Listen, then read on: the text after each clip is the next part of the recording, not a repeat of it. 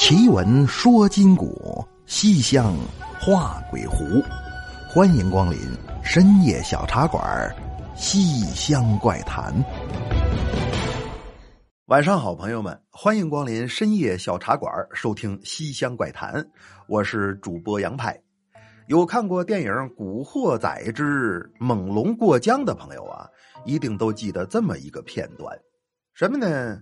说这个山鸡在香港遭人陷害，再加上去澳门参加暗杀行动失败，最后没办法了，只能暂时去台湾避避风头。那么临走之前呢，陈浩南还挺够意思，派人给山鸡送去一块手表，说的是。下马问前程，戴个手表好傍身。当然，后来的事大伙都知道了啊。在走投无路之际，山鸡呢把那块表给当了，完事买了个假的，装腔作势。同款啊，高仿货，看起来跟真的是一模一样。结果在 KTV 唱歌的时候，身边那妹妹拿手一拍呀，你这不是老来吗？嘣！就给这表蒙子给拍飞了啊！那么当年我们在看这部电影的时候呢，可能因为年纪小啊，没见过什么世面，并不明白为什么戴个手表就能傍身了呢？以及人家说的这个老雷，哎，到底是个什么品牌？直到现在呀，那一代人逐渐成熟，成为了社会的中坚力量之后，这才知道，原来电影里所谓的老雷，就是著名的手表品牌。德克士阿佩亚就劳力士，那这种手表呢，也一直都是富豪们最为钟情的一个品牌。那反正我就至少看过不下十余部电影里的大老板都爱戴这种手表。有句台词怎么说来着？叫“雷姆基捞啊，得姆还听买雷，还听雷姆兜”。那啥意思呢？就是行走江湖，你要没个劳力士手表，那别人不是看不起你，而是根本就看不见你。听着有点像恐怖故事啊！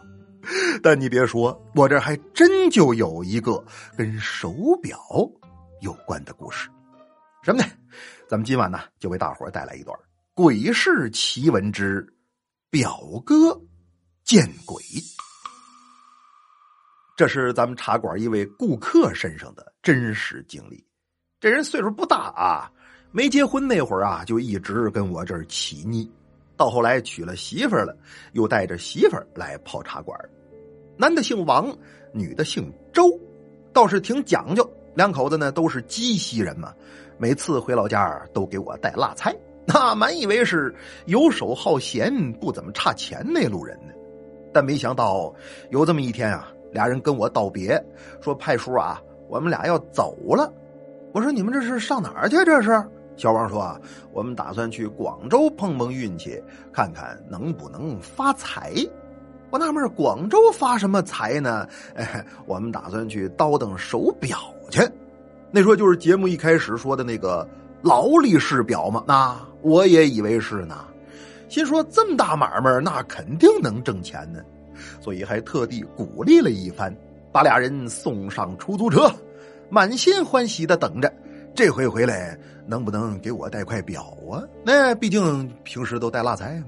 但是万万没想到啊，还没到三天呢，小两口就兵败广州，带着两块手表，灰溜溜的回到了茶馆。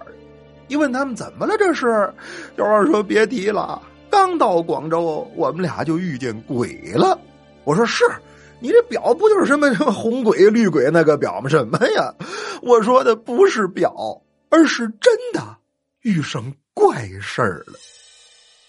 怎么了呢？感情啊，他们俩去广州倒腾的不是什么正品手表，而是故事一开头咱们所说的山鸡戴的那种高仿表。到广州下了飞机，俩人就奔了站西钟表城了。那这里啊，也是全世界最大的假表集散地，不管多大牌子的名表，在这儿都能找到仿品。但是到地儿之后啊，俩人却发现，这地方白天怎么都不开门啊？少数几家开门的呢，也都是一副戒备森严的样子，问什么都是含糊其辞。最后一打听才知道，感情这路地方就没有白天做生意的。怎么呢？这干的是违法的买卖啊！光天化日卖假表，你不等着挨抓呢吗？所以白天呢，他们卖的都是真表，什么劳斯丹顿呐、万达翡丽呀、公爵雅加、卡地皮之类的品牌。嘿，虽然名字听起来有些山寨，但最起码没有对他人造成侵犯。那说白了就是还没有光明正大的售假。那要想买真正的假表啊！非得等晚上十二点之后鬼市开张了，你再看真叫个川流不息人，是车马不绝尘。一进站南路，你听吧，郎仔细不细要求表啊？老板来看，这里有好货，劳力细，劳力细，越细机芯，劳力细，羊肉串，羊肉串，正宗新疆羊肉串，四个字叫热闹非凡。你说那就赶紧上货吧，完事再给老杨带一块回去，哪有那么简单呐？咱们老听人说一个行业水深，这词儿是什么意思啊？指的就是价格的透明度。你琢磨，他都敢卖假货了，他怎么就不敢宰你一刀呢？所以俩人走了一大圈也没碰上一个愿意聊聊天说说话的摊位。凡是主动搭茬的呀，说的都是买卖口。同样一块表，你也看不出来有啥区别。但却有大几千、小几千、大几百、小几百的不同报价。虽然说呢，正品都是几十万的名表，但他们俩可是奔着挣钱来的呀。你要上货就上贵了，那以后可怎么往出卖呢？所以俩人战战兢兢转了好几圈，也没转出个名堂来。那这时候啊，小王他媳妇儿就有点含糊了，说：“老公啊。”这地方人都不好好唠嗑，你说他该不会骗咱们吧？我听我爸说呀，当年他有个表哥，就是南下在广州被人给骗了呢。哎呀，我怎么有点害怕呀？而且自打刚才下车呀，我就老觉着身后有人跟着我。回头看可不是嘛，俩人身后跟着四五个老娘们也就是所谓的背包客或者是导购之类的人。一路上，赶都赶不走，令人十分厌烦。最后，小王说：“这样吧，咱们呢，初来乍到，怎么着也得花点钱啊，哪怕是交学费，这钱他也省不下。所以干脆这样，回头喊那个呃大姐呀，再叫后头跟这帮人嗡一下就综上来了。来呀，老板要什么样的手表？小王说：哎，我不是，不是，我们是来上货的，不太懂这里边的门道。”你们谁能给我讲讲，我就买谁的表。哎呀，那很简单呐！你看我这个些蓝宝石的镜面，进口的机芯，陶瓷的表。行行行行行，你说这些玩意儿啊，我上网一搜，全都是这套词儿。你们谁能给我讲讲，他们的区别到底在哪儿呢？哎呀，你到底买不买嘛？那几百块和上千块的肯定不一样啊！你说这帮人为什么不愿意教他呢？我琢磨着呀，可能是他们也不太懂。哈哈，拉客人挣提成嘛，只要把你拉来就行了。他哪有功夫给你讲一百的怎么回事二百的怎么回事所以你看他脾气大呀，那很有可能就是你戳到人家的痛处了。那这时候呢，有个大姐过来说：“来来来，我看你们啊是真心拉货的，你跟我走啊，我那个摊位上啊，各种档期的表都有。”我让我弟弟给你们讲一讲这里的门道，好不好啊？小王说：“但我们可未必买。”哎呀，没关系啊，买不买无所谓，了解一下也好吗？这听着还挺靠谱哈。那行吧，大姐你投钱带路。说着话，一行三人弯弯绕绕走了好一会儿，才来到大姐所说的这个档口。这个柜台呢，并不临街，而是在钟表城里头。说话这时候啊。大楼已经断了电了，摆摊的商户用的都是自带的照明灯，相对来说比较昏暗。那只有这个摊位啊，也不在哪儿接了个电线，依然是灯火通明，晃得人眼睛都有些刺痛。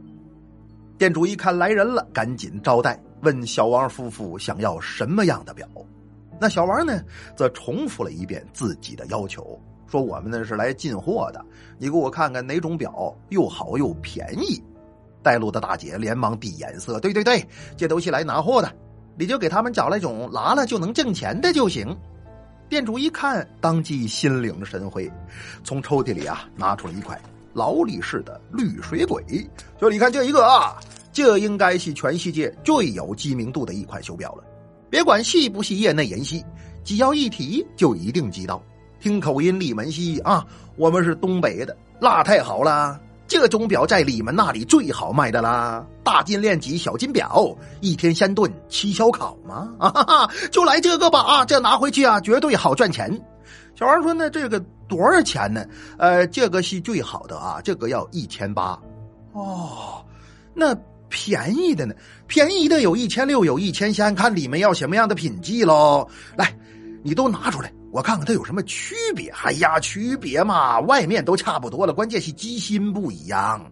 那这时候啊，媳妇小周拿起两块表，分别戴在手腕上，纳闷道：“这有什么区别呀？我看着好像都一样啊！”那时候怎么了？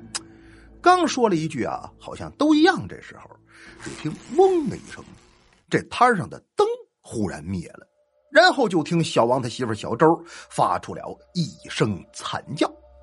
都知道啊，人在光线充足的情况下突然灭灯会出现短暂的失明，所以灯灭之后呢，小王这一瞬间就什么也看不见了，只能看见一排排夜光的表盘散发出好似鬼火般的幽蓝光亮。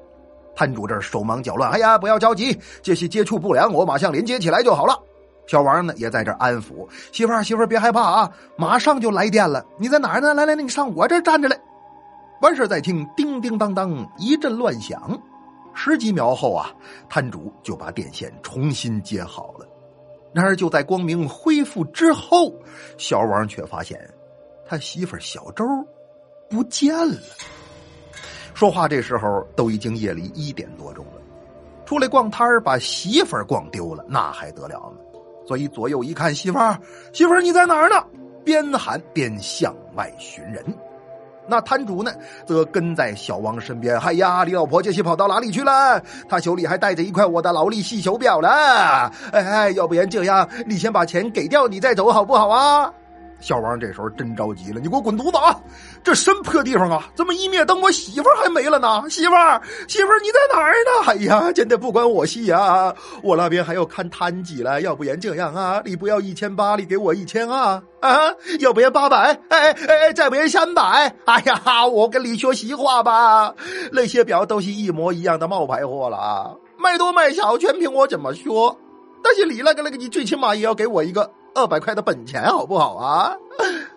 喂，老兄啊，那边那两个人是不是有你老婆呀？那么顺着摊主手指的方向看去，小王只见老婆小周果然背对着自己站在一条小路的尽头，但那里呢却只有他老婆一个人，并不像摊主说的有什么两个人。那这时候啊，也顾不得那么多了，赶紧跑过去。媳妇儿啊，媳妇儿，你怎么跑了？赶等来到切近，小周这才转过头来呀，老公啊，你快来！这大爷说呀，他认识咱爸。哎哎，刚还在这儿了，那大爷跑哪儿去了呢？那么还没等小两口闹明白是怎么回事呢，再听市场外头警笛大作，之后一群警察冲了进来，当场便查封掉了趁着夜间制假售假的摊点五十余个，卖货的和买货的都抓起来不少，只有小周、小王和那个为了要钱而跟了出来的摊主幸免了一次牢狱之灾。那么，等这几个人假装没事儿离开钟表城后，小王赶紧问媳妇儿说：“你刚才怎么跑了呀？”媳妇说：“不是我跑了，而在停电的一瞬间啊，我感觉身后有人拽了我一把。那人我看着有点眼熟，他跟我说：‘孩子啊，这地方危险，你赶紧跟我走。’我说：‘不行啊，我老公还在这呢。’但是我却怎么找也找不着你，只能稀里糊涂的跟着他出了钟表城。”结果没过一会儿，你就找过来了，我还纳闷呢。那人当时就在我面前，那为什么你们俩却谁也看不见谁呢？哎，对了，他说他叫许大龙，还认识我爸呢。你等我打个电话问问啊。这时候啊，也顾不得是几点了，连忙打电话给小周他爸，说：“爸呀，你认不认识一个叫许大龙的人呢？”他爸说：“妈呀，这大半夜你提他干啥呀？怎么大半夜就不能提呢？这人死了，都死多少年了？他当年上广州去给人当马仔去啊，也就是给黑社会大哥当小弟呀。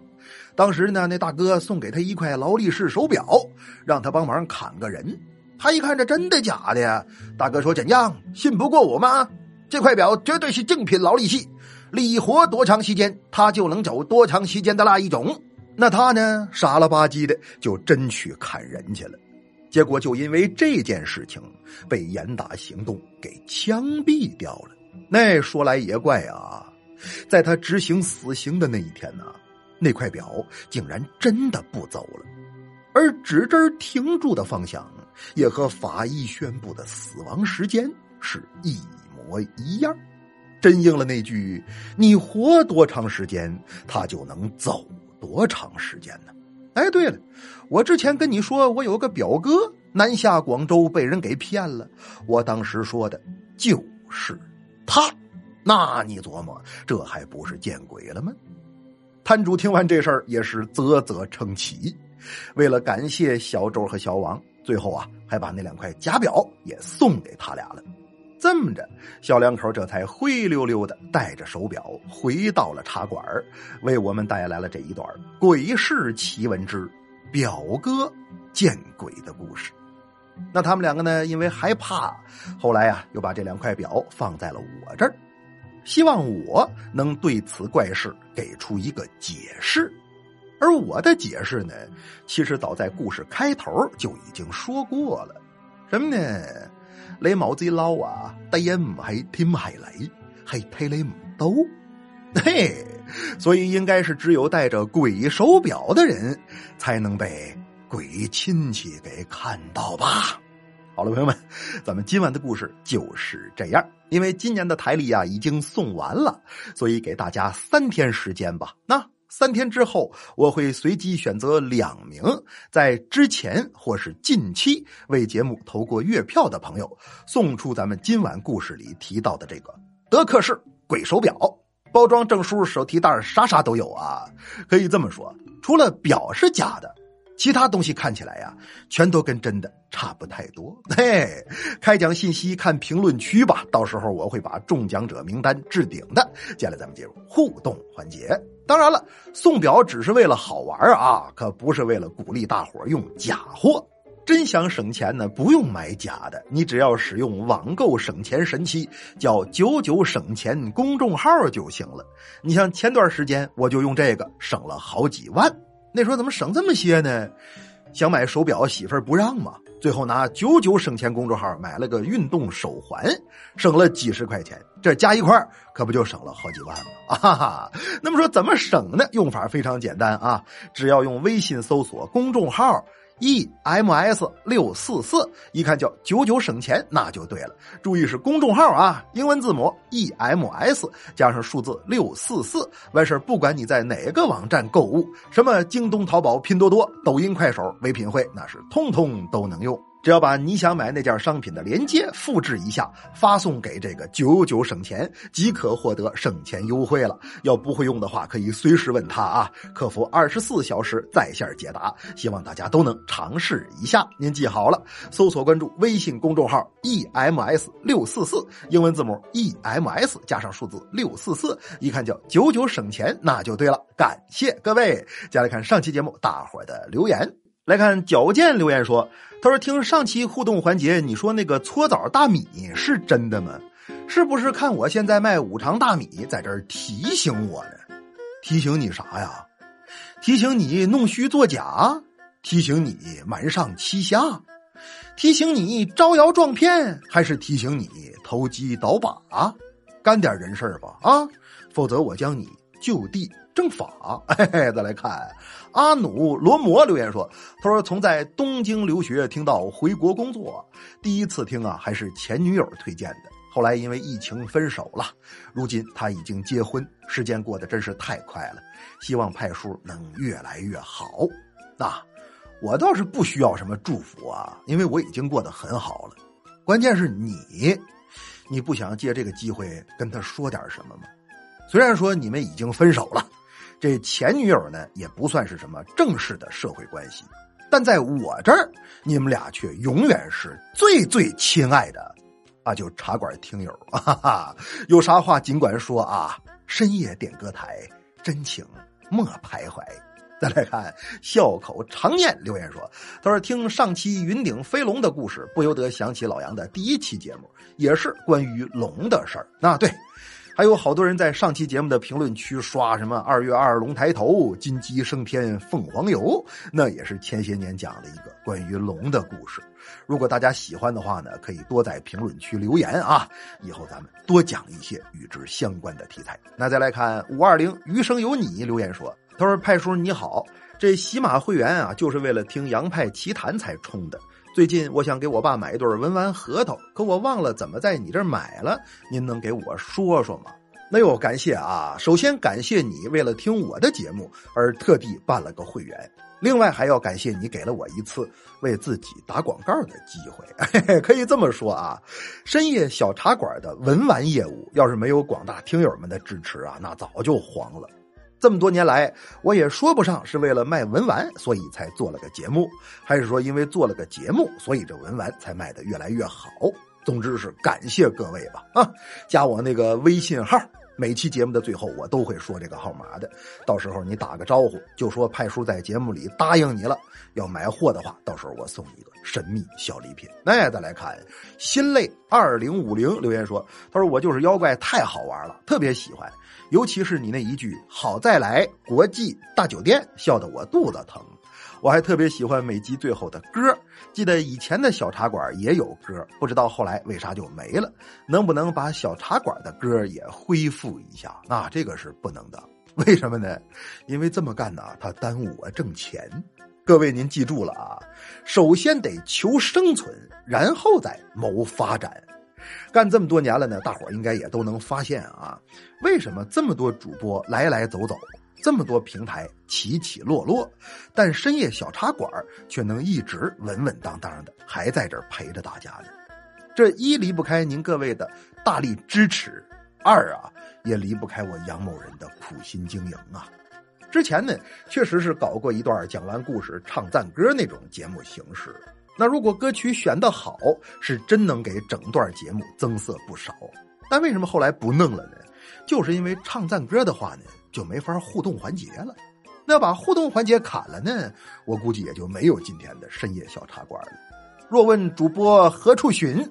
夜市拐角烤面筋吧。哈哈哈哈 但好在妖怪每集的片尾曲，大家还都非常的欢迎啊！这应该也算是另一种形式的恢复吧。希望大家多多理解，多多支持。喜马拉雅搜索“我就是妖怪”即可会员畅听本人的全新专辑了。